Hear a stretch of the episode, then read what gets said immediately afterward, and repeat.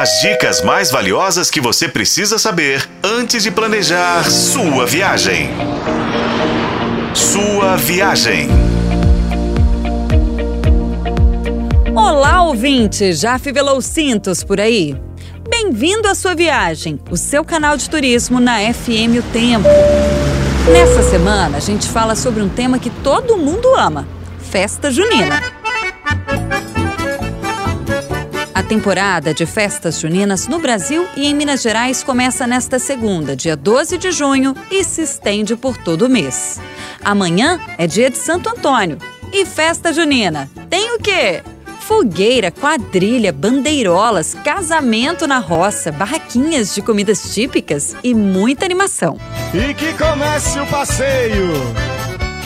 No interior de Minas, a tradição acrescenta missa, reza e procissão de santo. A tradição foi trazida de Portugal no século XVI, mas a origem é pagã. Sabe como que se chamava em Portugal? Festa Joanina. Era uma homenagem a São João Batista. Mais tarde veio o nome Junina, em referência ao mês ao qual ocorria, junho.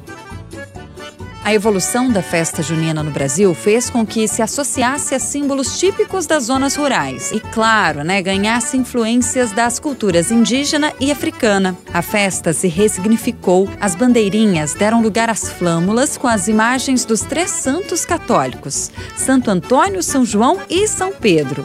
A encenação antes pagã se associou a símbolos da zona rural.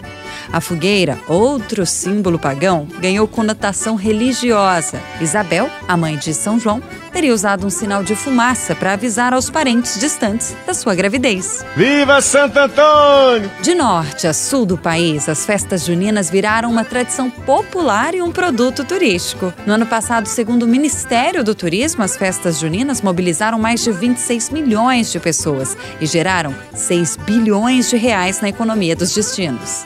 Em Minas Gerais, foram 3 milhões de turistas. Neste ano, o governo do estado lançou o programa Minas Junina, que vai valorizar, estruturar e promover as festividades em um calendário único e integrado. Sabe onde você de Belo Horizonte pode curtir um festão? Na Praça da Liberdade.